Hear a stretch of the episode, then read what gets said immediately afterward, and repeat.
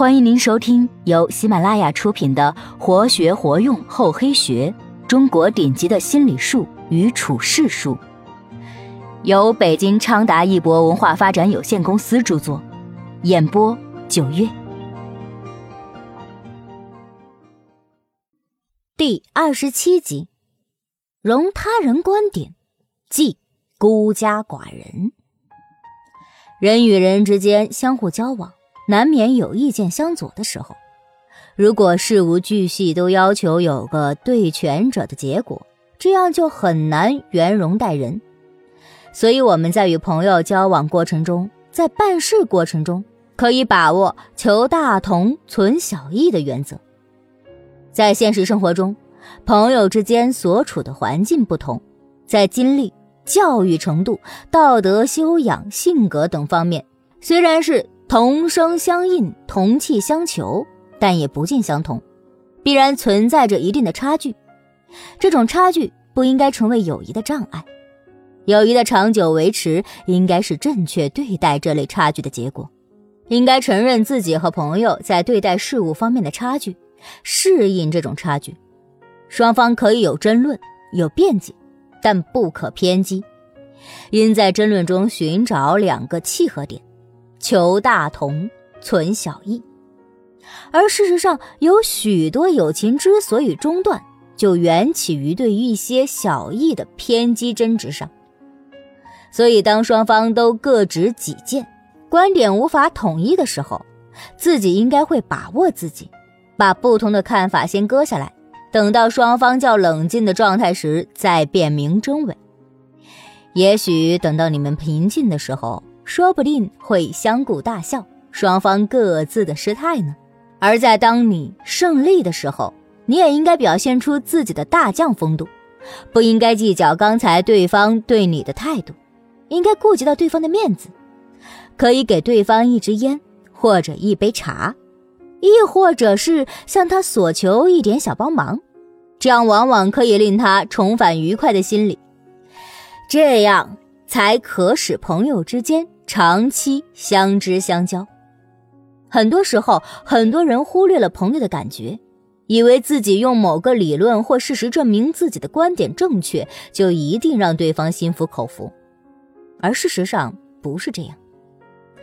这样看来，你虽然得到了嘴上的胜利，但和那位朋友的友情却从此疏远，甚至一刀两断。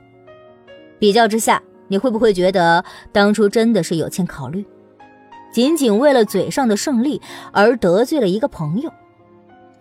如果那位朋友较小气，说不定他正在伺机报复呢。有些人在和朋友翻脸之后，明知大错已铸成，也故作不后悔状，还经常这样认为：这样的朋友不要也罢。其实这样对你又有什么好处？而坏处却很快可以看到。因为和别人结上怨仇，你就少了一位倾吐心事的人。这种现象，我们应该尽一切可能去避免。圆融为人，就要求我们能允许不同意见的存在。不仅在一些思想观念上，我们要求同存异，就是在具体的办事过程中，我们也要根据求同存异的原则，这样才能有更多的思路把事情办好。同时加深彼此之间的感情，以便日后进一步合作共事。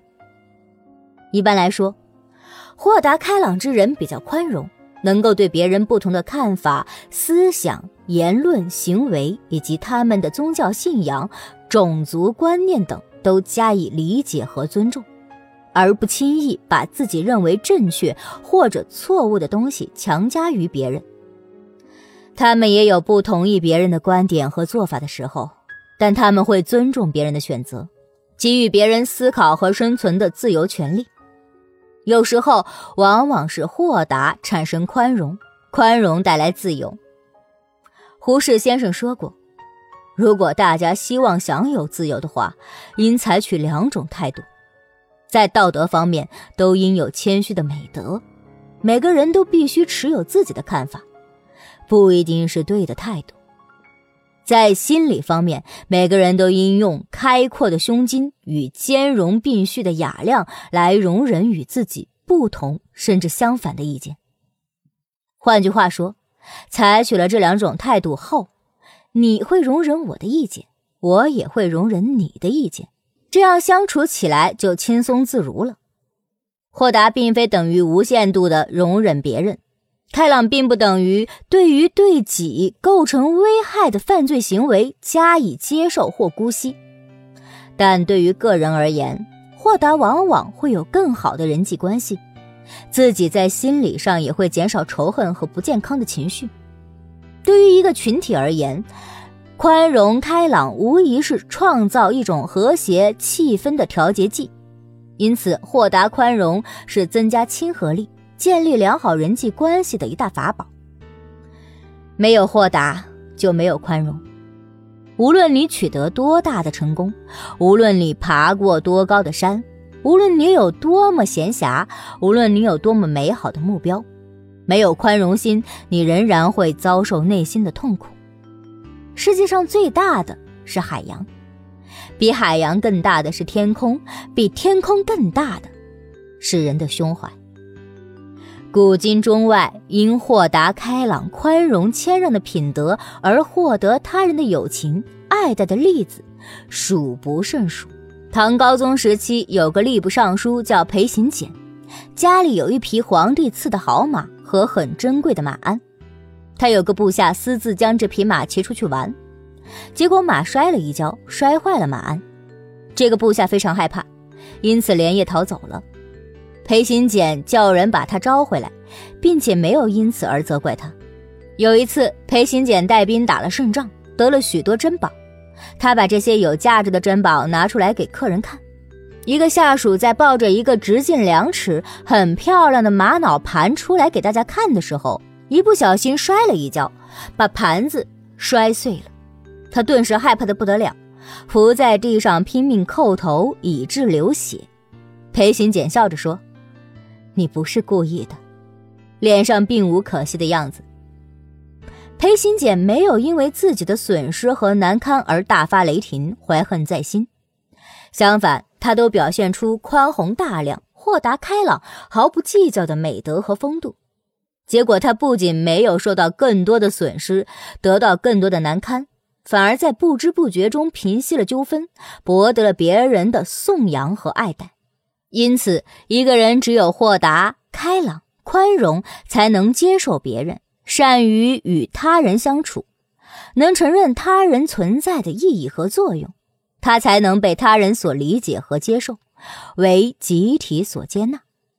与别人互相沟通和交往，人际关系也才会协调，才能与集体成员融为一体。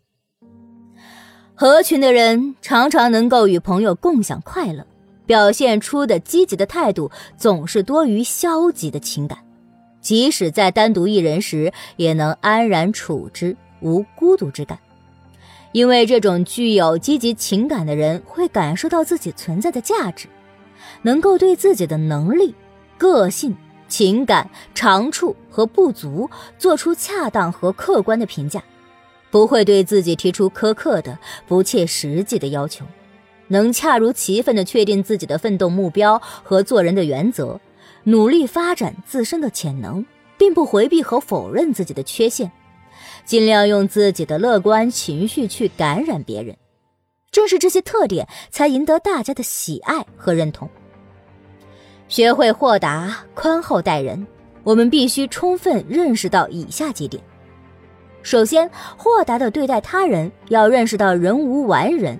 比如某某同学，他虽然成绩好，口齿伶俐。但不等于一好百好，寸有所长，尺有所短，他总有他的弱点，即使在他的长处方面，也总有比他强的人。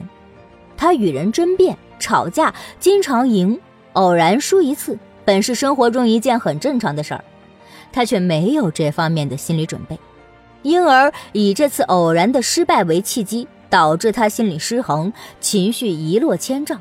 出现明显的担心、害怕、惶惶不安等不良情绪。实际上，他在初三时已有过一次教训，虽然老师帮他爬了起来，他却只吃一堑而没有长一智。可见，在充满竞争的社会生活中，要认识到人无完人，既要求自己不断进步，又允许自己偶尔失败，才能保持心理上的平衡。与人相处必须做到得理也要让人。同样，以上面的女同学为例，别人把她驳得说不出话来，她是那样气，那样恨别人，将心比心，她次次把人逼得无话可说，别人会不恨她？所以她在同学中的对立面太多，以致他出现不良情绪后，竟没有人同情他、帮助他，反而乘机攻击他，使他没有任何朋友。他的教训告诉人们。与人发生争论冲突时，只要占到了理，就应该主动给人台阶下，给别人留点面子。这样，你不仅会在道理上战胜了别人，更会在情感上战胜别人，赢得别人的信任和尊重。再就是必须学会宽容别人。常常听到有人说他恨死别人了，这种憎恨心理对他的不良情绪起了不可低估的作用。一方面，他在憎恨别人时，心里总是愤愤不平，希望别人遭到不幸惩罚，却又往往不能如愿，陷入失望和莫名烦躁之中，使他失去了往日那种轻松的心境和欢快的情绪，扰得他心神不宁。另一方面，在憎恨别人时，由于疏远别人，只看到别人的短处，言语上贬低别人，行动上敌视别人。结果使人际关系越来越僵，以致树敌为仇，而且今天记恨这个，明天记恨那个，结果朋友越来越少，对立面越来越多，严重影响人际关系和社会交往，成为孤家寡人。这样一来，不仅负面性生活事件的来源广泛，而且承受能力也越来越差，社会支持则不断减少，以致在他情绪一落千丈之后，便一蹶不振。可见，憎恨别人就如同在自己的心灵深处种下了一颗苦种，不断的伤害着自己的身心健康，而不是如己所愿的伤害被憎恨的人。所以在别人伤害了自己，心里憎恨别人时，不妨设身处地的考虑一下：假如你自己处在这种情况下，是否也会如此？本集播讲完毕，感谢您的收听，我们下集再见。